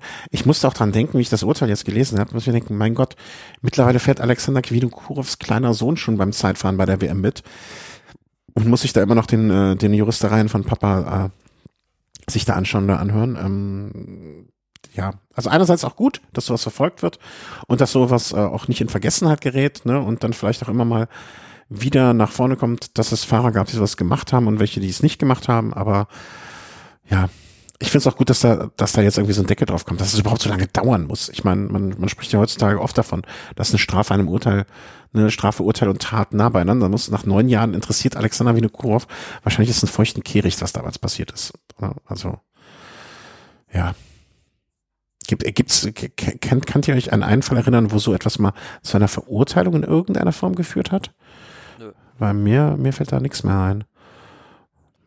Also gut, dann äh, viel Glück, ne? Dann bei den nächsten Male. Langsam kommen wir auch ins Bereich ähm, Trikots, also neue Trikots, ähm, die vorgestellt werden. Und äh, das erste Trikot, was wir da dieses Jahr haben, ist Dimension Data wird NTT Pro Cycling. Hm. Wie, äh, A, wie findet ihr das Trikot? Also so vom optischen her? Trikots sind mir hm. scheißegal. Ja, so, wir haben den modischen Experten aus dem, aus dem Süden. Ähm, ja, die, das erinnert so ein bisschen an das Sky-Trikot von früher, finde ich. Ja, das blaue, ne? Hm. Äh, was mich, mich jetzt äh, so ein bisschen irritiert hat, bis dato war mir nur bekannt, dass Assos, also es war, glaube ich, schon ein, einem Jahr, aber Assos war ja früher so standardmäßig dafür, dass sie nur die Schweizer und die brasilianische Nationalmannschaft, glaube ich, mit Trikots ausgestattet haben. Äh, es war jetzt in den vergangenen Jahren schon mal so, dass sie irgendwo anders auch schon Aussponsor waren, äh, beziehungsweise Ausstatter. Fand ich jetzt erwähnenswert oder ist mir direkt ins Auge gesprungen, ähm, dass die jetzt mit da im Boot sind und da die äh, Ausrüstung vermutlich stellen. Ähm, ja, also können wir gespannt sein, ne? Wer wird da Roman Kreuziger zum Beispiel mit unterwegs sein? Max Walscheid, Gasparotto, wen haben wir noch? Bossenhagen, da, ja, soll es Spaß haben. Also ich finde dieses Blau auch ein bisschen, also ich finde es jetzt uninspiriert, ähm, muss ich gestehen. Nichts Besonderes. Link wie zu allem, den, äh, die Link zu diesen Kurzmeldungen in den Shownotes dann. Ähm, kommen wir jetzt schon dazu, dass die ersten Fahrer angekündigt haben, äh, was sie im kommenden Jahr fahren werden. Können wir vielleicht. Äh, wir hätten noch ein Trikot. Ach, ach äh, Trexeger Fredo, stimmt, habe ich, hab ich über, überschlagen. Eins deiner Lieblingstrikots aus der Vergangenheit. Wie findest du ja, das? Ja, nächstes Jahr ein bisschen anders. Also das Weiß hat die Überhand gewonnen und es gibt nur noch einen roten Schrift, eine rote Grundierung auf der Brust und dazu schwarze Ärmel. Mm, ja, nicht gut und nicht schlecht, finde ich. Ja, stimmt. Also das trifft's ganz gut. Nicht Fisch, nicht Fleisch, ne? Also sieht für mich ein bisschen aus äh, wie so ein Weltmeister, äh, nicht Weltmeistertrikot, so ein Landesmeistertrikot. Ne? Also so die, äh, so vorne dieser, dieser viereckige Feld da drauf. Ähm, Polnisches Meistertrikot. Äh, Rot-Weiß? ja. Ja, vielleicht. Also, ja, ich finde es auch so ein bisschen uh, wenig, wenig, wenig, wie soll man sagen? Inspiriert. Ja, wenig inspiriert, genau. Also so, so hingeklatscht irgendwie. Ne? Wir wissen, wir wissen jetzt nichts Genaues. Ach komm, nehmen wir hier unten ein bisschen weiß und rot weg, machen weiß drauf. Ähm, Gut, aber wenn ihr beides sagt, uninspiriert, fände ich es mal spannend. Vielleicht könnt ihr das auch mal grafisch darstellen, wie jetzt mal so ein Wunschtrikot von euch aussehen würde. Von mir? Also, Wunschtrikot? Das fände ich jetzt echt mal interessant. Also vielleicht auch mit kurzer grafischer Darstellung. Muss ja nee. nicht jetzt sein, aber ja, das ist doch mal interessant. Äh, ist schwierig, weil ich bin wirklich in dieser Hinsicht total unbegabt. Also äh, ich, ich kann ja sagen, gefällt mir oder gefällt mir nicht, weil wenn ich, ich glaube, wenn wir äh, selbst talentierte Trikotdesigner wären, dann hätten wir schon längst ein Villa Home Trikot. Äh, was ich ja schon sehr, sehr, schon sehr, sehr gerne, sehr, sehr lange, sehr, sehr gerne hätte, aber ich könnte keins äh, so hinmalen. Also ich bin in Kunst, künstlerisch Bereich wirklich sehr, sehr. Vielleicht, vielleicht kann irgendein Hörer einen Vorschlag machen für so ein ja, mehrere auch schönes Velo Home Trikot. Ja, also haben wir ja schon. Das dann auch, das dann auch mehr als inspiriert ist. Ja, es soll ja auch bestimmte, also ich hätte jetzt den Anspruch an der Stelle dann auch, dass es bestimmte Sachen widerspiegelt. Ne? Zum Beispiel die, an, die, die Anzahl der Beteiligten, ähm, so ein bisschen dann vielleicht auch die Lieblingsfarbe der Beteiligten, dann vielleicht etwas zu den, na, man kann es auch so machen, wie die, wie viele Jahre es das schon gibt oder ne, irgendwie sowas oder in welchem Jahr gegründet oder die erste Folge oder irgendwie sowas, ne, also so, so verschiedene Aspekte des Ganzen. Wenn irgendein Hörer eine super Idee hat, immer gerne. Also ich, wenn da jemand offen für ist, dann nicht. Ähm, aber ich finde es, also wir können ja mal gucken jetzt, ne, wenn wir uns die Trikots, die jetzt ja bald alle rauskommen werden, mal anschauen, dann könnte ich dir zum Beispiel sagen, das gefällt mir besser oder gefällt mir weniger gut. Also ich finde zum Beispiel, äh, wenn wir jetzt zum Team Bahrain Merida kommen, na, wo Nibali seine Ziele für 2020 äh, definiert hat, auch wenn mir die Farben von Beri, äh, Bahrain Merida insgesamt gar nicht so gut gefallen, also so rot, dunkelblau, gold, das ist nicht meins. Aber ich finde der Schrift, das ist irgendwie ein bisschen inspirierter. Ich weiß, kann ja auch nicht genau beschreiben, warum oder was. Aber diese Farbabstimmung, das äh, Saiko von dem Rot früher, äh, dass sich die ganzen Farben im Helm widerspiegeln und ich, ich finde, das ist ein gelungeneres Trikot. Ja, aber muss man mal sehen, wie das dann 2020 aussieht. Ja, ja, ja, ich sprach jetzt von einem 19er, ne, was auf dem Bild hier ist. Zu der Meldung, die wir haben. Äh, Nibali, ähm, der im nächsten Jahr für Drecksäger Fredo fährt. Genau. Ach so, der dann das Trikot tragen wird. ähm, ja, der wird dann. Fährt im nächsten Jahr den Giro, die WM und Olympia. Genau. Ein strammes Programm, ne? Aber. Ja, aber man muss halt Abstriche machen. Also ich denke, im nächsten Jahr wird es nicht möglich sein, zwei Grand Tours hm, Richtung ähm, Gesamtklassement zu fahren und dann noch Olympia und WM, wo Wobei ich schon sehe, dass Olympia und WM schwierig zu kombinieren sind. Ja, vom Abstand her, ne? Das ist blöd jetzt ein, äh, also ich glaube, dass es schwierig sein wird, diesen, wie viel Unterschied sind da? Drei Wochen, vier Wochen? Glaube ich, ne? Kann das sein? Müsste ich nachgucken. So ähm, beiden Rennen. Mhm. Giro und Olympia, das dürften doch. Nee, äh, also, WM, WM und äh, Ja, das sind bestimmt zwei Monate wahrscheinlich. Echt? Ist das wahrscheinlich, so viel? Ja, e-, Ende Juli, Ende äh, September wahrscheinlich. Das, das zwei Monate. Da, da muss ja auch die Vuelta noch dazwischen passen. Das kann, das, da, also ist natürlich immer blöd im Podcast zu recherchieren, aber das ist mir wichtig genug. Äh, Thomas, recherchierst du mal die UCI-WM? also, Olympia ist am 25.07. das Straßenrennen. 25.07. Am gleichen Tag wie Klassiker San Sebastian. Ah, okay. 25.07. und UCI-WM äh, 20. Ja, dann habe ich mich da aber mächtig vertan. Nee, 25.07. und eine Woche in der Schweiz. Äh, bum, bum, bum, bum. Äh, okay, 27. September. Das ja okay. Zwei Monate, genau. Ja, aber zwei Monate ist halt auch schwierig, ne? Weil jetzt das, das da kann man da jetzt zwei so getrennte Höhepunkte draus zu machen und dann mit dem Giro noch davor. Musste ja quasi drei Formhöhepunkte. Genau. Ne, also ich glaube nicht, dass man, also WM und Olympia, ich glaube, dass wir nicht viele Fahrer sehen, die das beides kombinieren werden und dann noch eine äh, Grand Tour auf Ergebnis fahren werden. Kann ich mir echt nur schwer vorstellen. Also wird zumindest unter Trainings, das wird ähm, in Bezug auf Trainingslehre oder wie man da welche Schwerpunkte Training setzt, bestimmt interessant werden im kommenden Jahr. Ja. Ja, warten wir mal ab. Bin, also, äh, wenn ich äh, das irgendwie angehen müsste, würde ich halt versuchen, möglichst spät in die Saison einzusteigen, um möglichst wenig Verschleiß zur, zum Giro zu kommen. Ja, also ich glaube auch nicht, dass ich, ich weiß nicht, ähm, ob er den Giro da wirklich ernsthaft auf Ergebnis fahren kann. Dann, ne? Wann, wann hört der Giro auf? Am, äh, Genauso im 31. Juni. Mai, glaube ich. Ja, okay, von Mai bis, äh, bis Juni, also gut zwei war Monate. War ja 2016 auch schon möglich. Da war der Giro auch Ende Mai zu Ende und bei Olympia konnte man dann auch schon wieder äh, vorne mitfahren. Also, ne, es ist zwei Monatsrhythmus wird er dann seinen Höhepunkt haben, ne? Und man muss auch mal sagen, dass es ja, ähm, ähm, dass es einfach so ist, dass äh, ein Eintagesrennen wahrscheinlich nochmal äh, irgendwie anders ähm, zu bewerten ist als jetzt eine Rundfahrt. Also ich glaube aber, wenn das jemand kann oder wenn Fahrer das können, dann sind das so Typen wie Nibali, ne, die schon ein bisschen älter sind, mehr Erfahrung haben und dann auch mit ihren Kräften vielleicht besser, haus, besser haushalten können und dann auch wissen, wie sie ihr Schwerpunkt setzen. Bin gespannt. Also freue mich. Also ist natürlich immer ein bisschen eine Abwertung ähm, der, der Tour, wie du eben auch gesagt hast, Thomas. Ähm, ähm, Chris wäre natürlich immer schön die besten Fahrer ähm, bei jedem Rennen irgendwo da am Start zu sehen, aber verständlich, dass jemand wie Nibali dann vielleicht den Schwerpunkt setzt, anders setzt und die Tour nicht fahren wird.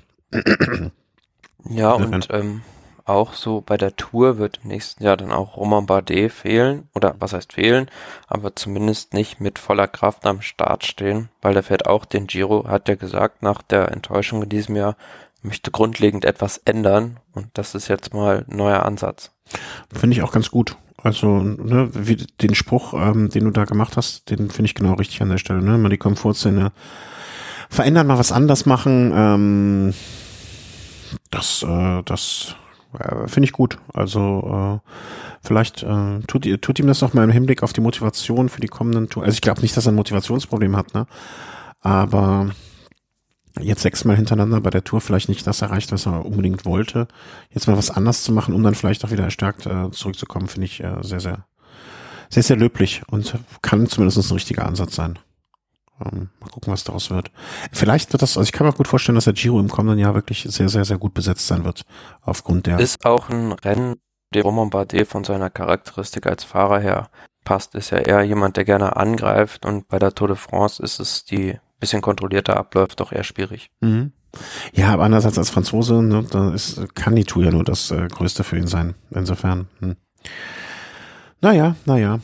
Ähm, kommen wir für, zu einer für mich wirklich, äh, also ich weiß gar nicht, wie traurig die Meldung äh, für mich ist. Ähm, Floyd Landers, das Pro Cycling Team, ähm, gibt auf. Äh, äh, wie soll man sagen? Schließt die, schließt die Pforten.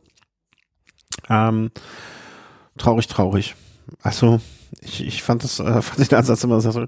Ich werde nie vergessen oder kann immer nur jedem empfehlen, gib mal bei YouTube ein, ähm, Floyd Landers, David Zabriskie, Single Speed. Äh, dann werdet ihr jetzt zu einem Video kommen, dauert vielleicht so zehn Minuten, keine Ahnung, wo sie im Interview auf einem Single Speed Rad irgendwo hochfahren. Äh, sehr, sehr unterhaltsam. Und äh, die zwei sitzen in ihrem Cannabisfeld, scheffeln Geld und vor allem den, den Radsport. Ich finde das einfach ähm, sehr nett. Leider Gottes gab es das Trikot nie in Deutschland äh, zu kaufen, irgendwie vernünftig. Hätte ich gerne gehabt. Ansonsten, habt ihr da noch eine Meinung zu?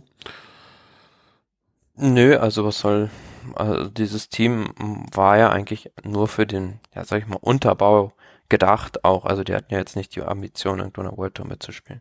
Nee, insofern ist schon alles gut. Aber ich fand es trotzdem irgendwie, ich fand das ganz nett, ähm, was die, was die da gemacht haben. Und äh, wie gesagt, ich, ich glaube, es gibt kaum jemanden Ex-Profi, der anscheinend so mit sich sehr im Reinen ist wie die zwei, Zabriskie und äh, Landis da. Äh, Finde ich eine schöne Sache. Ich, ich, ich glaube, die, die sehen, die haben ein Leben, was sie, wo sie vieles mit Humor sehen. Eine der letzten Meldungen. Mh, hm, Du hast es reingesetzt und zwar eine Veranstaltung, die ich so gar nicht auf dem Schirm so richtig hatte. European Championships 2022 finden in München statt. Als ich gefragt habe, was das genau ist, hast du gesagt, es ist sowas wie die kleinen europäischen Olympischen Spiele. Und äh, wenn ich mir die Sportarten angucke, stimmt das ja zum Teil. Ist, ist Golf olympisch? Golf, glaub nicht. Nee, ne? Aber es ist so eine Art äh, Mini-Olympiade oder, oder eine Veranstaltung, wo sich mehrere Sportarten zusammentun, ihre Europameister, nee, ist das dann die Europameisterschaft, die dort stattfindet? Oder ist das einfach? Mhm.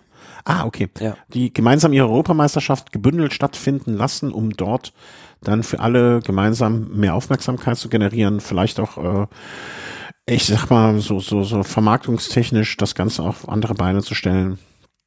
Ähm, insofern, ja, eine schöne Sache und die finden 2020 äh, das erste Mal wieder gemeinsam an einem Ort alle statt und das ist in München. 2022. Habe ich 20 gesagt? 2022. Ja. Also in drei, äh, ja gut zwei Jahren. Ja, und äh, das gab es ja schon in vom letzten Jahr in Glasgow und Berlin. Mhm. Äh, finde ich, ich finde bei sowas immer gut, wenn das an einer, also ich finde auch so Europameisterschaft, da haben wir noch letztes drüber gesprochen, äh, Thomas, ne? Europameisterschaft in Europa ich weiß nicht, ob da so Spirit aufkommt. Äh, ne? Also ich finde es schön, wenn das alles an einem Ort sind. Und ja, München bietet die Infrastruktur. 72, das Olympiastadion steht ja noch.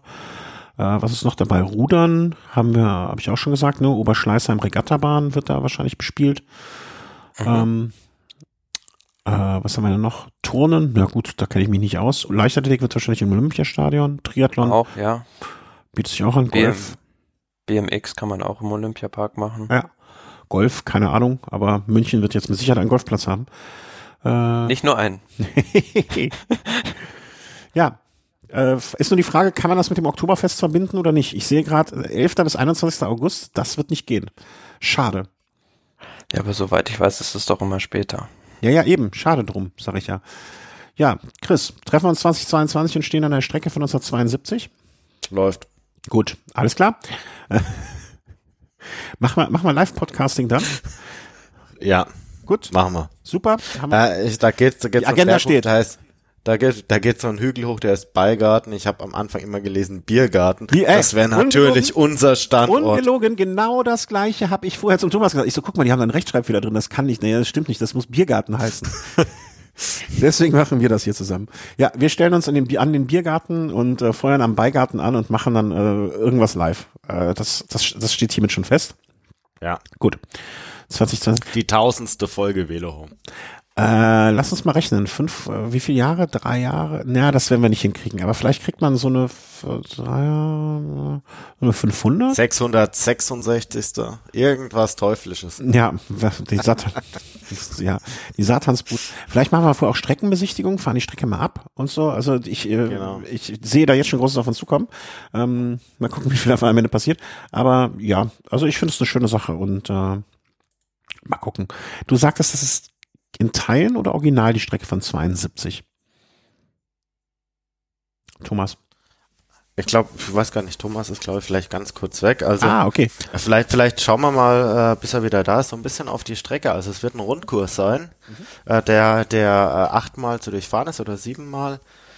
Generell würde ich jetzt mal sagen, es ist relativ flach. Eine Erhebung, das ist der schon angesprochene Beigarten. Mhm. 1,7 Kilometer hoch, 6,2 Prozent. Das letzte Mal zu äh, befahren, 8 Kilometer vom Ziel. Also es gibt durchaus die Möglichkeit, dass es da Attacken gibt. Die Frage ist natürlich, wenn jetzt so die ganz hohen Berge oder Hügel da fehlen, inwieweit das Feld dann tatsächlich zerreißen kann. Also so ein Fahrer wie Alaphilippe, wenn der 8 Kilometer vom Ziel da antreten würde, der könnte vielleicht was reißen. Ich befürchte eher, dass es jetzt so ein, ja, vielleicht so ein Sprint aus einer doch größeren Gruppe wird, weil 1,7 Kilometer vom Ziel, äh, ähm, 8 Kilometer vom Ziel, 6 Prozent, 1,7 Kilometer, wenn man bedenkt, dass auf den letzten 30 Kilometern nur diese eine Erhebung letzten Endes drin ist, ah, ich glaube, da kommt viel wieder zusammen. Naja, es ist halt die Frage, wie schwer macht man das Rennen vorher, ne? Also wenn es, wie gesagt, zwei, vier, sechs, acht Mal da hochgeht.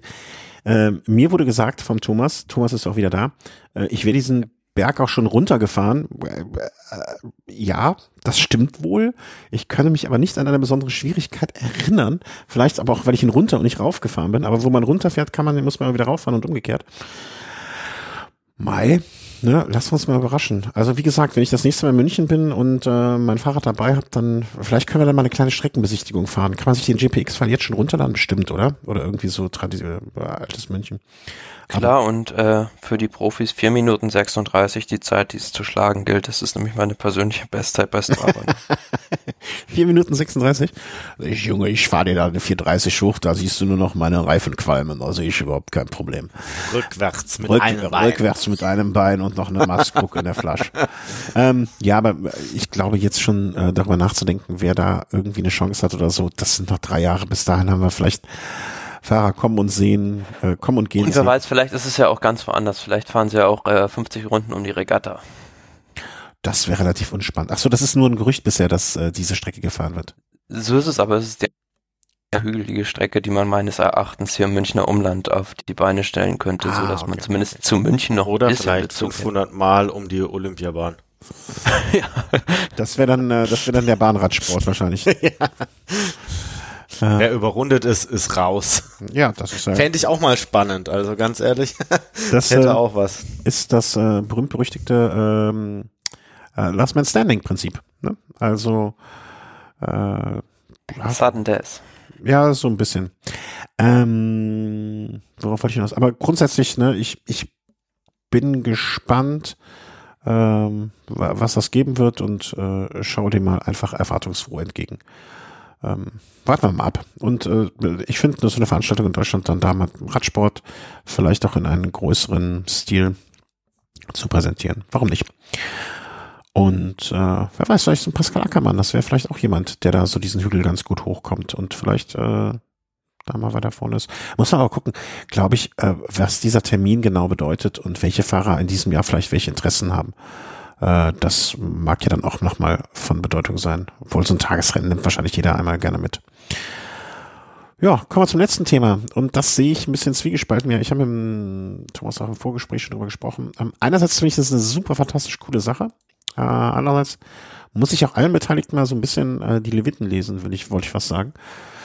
Ähm, und zwar äh, äh, trug es sich zu, ich war leider an dem Tag äh, verhindert, beziehungsweise nicht da, beziehungsweise hatten wir es zuerst geplant. Ähm, und dann ist es doch, hat sich irgendwie zerschlagen. Ähm, vielleicht hat das, kennt jemand schon den, ich glaube, es ist ein Instagram- oder Twitter-Account, ich weiß es nicht. Äh, zumindest weiß ich es von dem Instagram-Account, äh, Trainingstiere.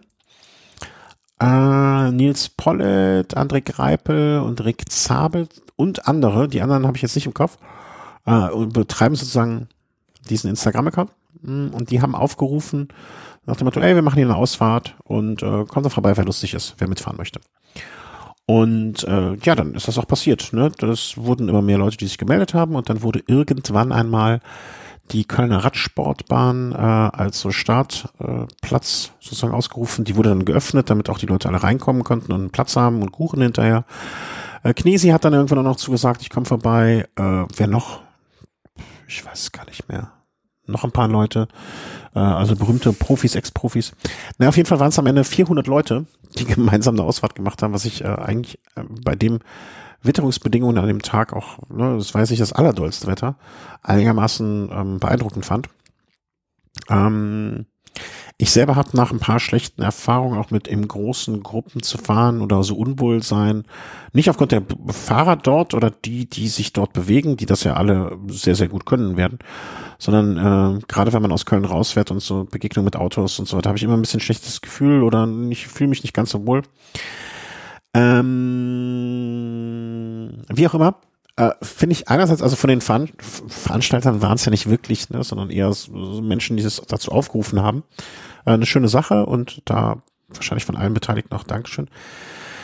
Andererseits möchte ich auch mal ein bisschen so Kritik über eine ganze Geschichte. weiß nicht, wie ihr das seht, aber ich finde es ein bisschen, also wenn man heutzutage zu einer RTF fährt, dann sieht man da immer wieder diese, die gleichen Leute, ne, die das seit Jahren und Jahrzehnten machen und mit und damit auch ein bisschen kämpfen, dass da wenig Nachwuchs kommt. Äh, dass es wenig Nachwuchs in den Vereinen gibt, muss ich mir selber auch den Schuh anziehen, dass das, äh, dass ich hier äh, Wasser predige und Wein trinke.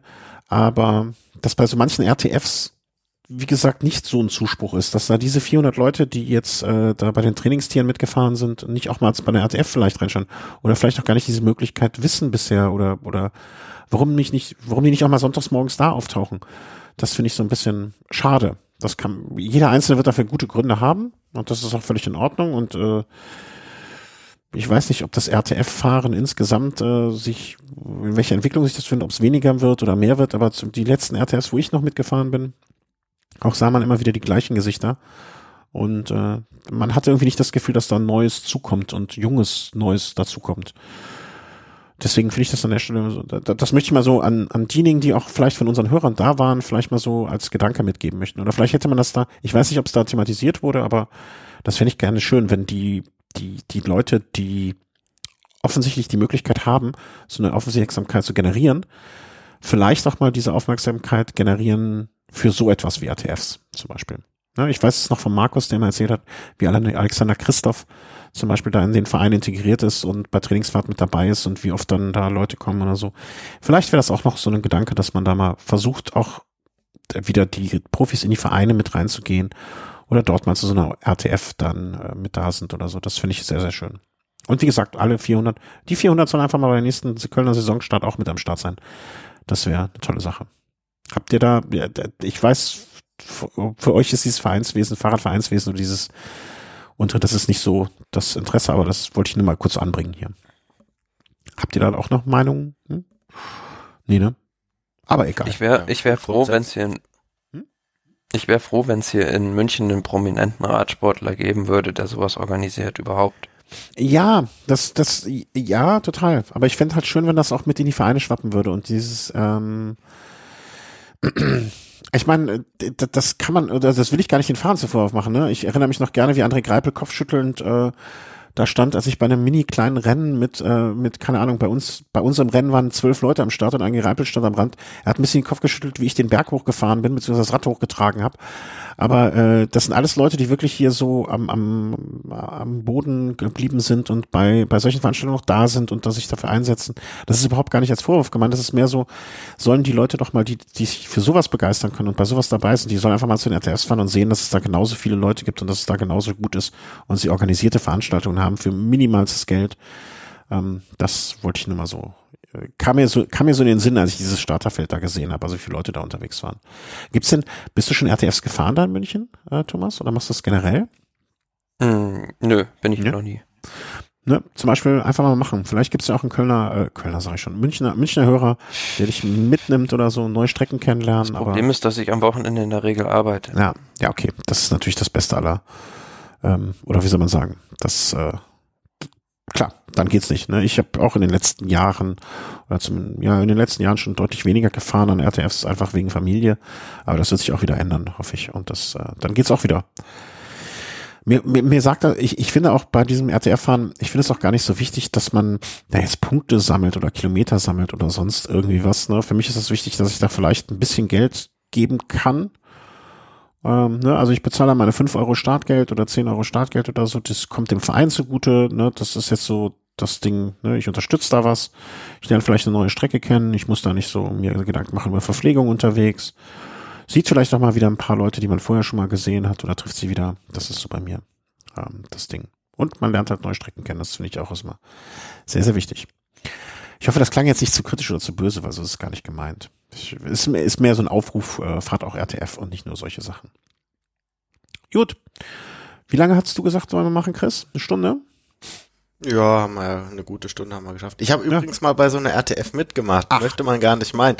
Aber ist schon, ja gut, ist schon 16 Jahre oder so her. Das war damals 10 Kilometer weg von meiner Heimatgemeinde. War auch nur so eine 70 Kilometer Strecke. Ja und? Aber da war ich mal dabei. Äh, hab mich ganz schön blöd gefühlt mit meinem Trekkingrad, als dann die Rennradfahrer vorbeigeschossen sind mit ihrem Wettbewerbsvorteil, möchte ich meinen. Ich war am Ende auch gut fertig, aber es hat Spaß gemacht. Ja, darauf, und darauf kommt es ja an. Es kommt ja nicht darauf an, Erster zu werden oder, oder ne, du bist 70 Kilometer gefahren mit dem Trekkingrad und äh, wahrscheinlich ist dir, hast du da mehr Leistung erbracht im Sinne von dich mehr angestrengt als so mancher äh, auf, auf, auf, auf seinem Carbonhobel. Ne? Und das ist es ja, um was es geht. Und äh, dann auch, äh, ich finde immer so ein bisschen den Radsport zu repräsentieren und so, so sich öffentlich zu zeigen. Das ist auch immer so ein Bestandteil des Ganzen. Also wie gesagt, niemand, äh, der jetzt da war, dass sich bitte angegriffen fühlen oder von wegen noch viel weniger einer derjenigen, der das mit organisiert haben, angegriffen fühlt. Von mir eh nicht. Also pff, braucht ja gar nicht zu interessieren, was ich denke. Aber ähm, es war mehr so ein Aufruf zum RTF-Fahren wieder. Ne? Nehmt euch das mal für die kommende Saison vor. Vielleicht ist das Schönes. Ja, und dann war's das für heute. Ne? Letzte Woche hatten wir einen Snack, diese Woche hatten wir einen Velo Race, ähm, nächste Woche wieder einen Snack. So können wir vielleicht in diesen Rhythmus verfallen. Ähm, lieber Thomas, lieber Chris, ganz, ganz herzlichen Dank äh, für eure Zeit.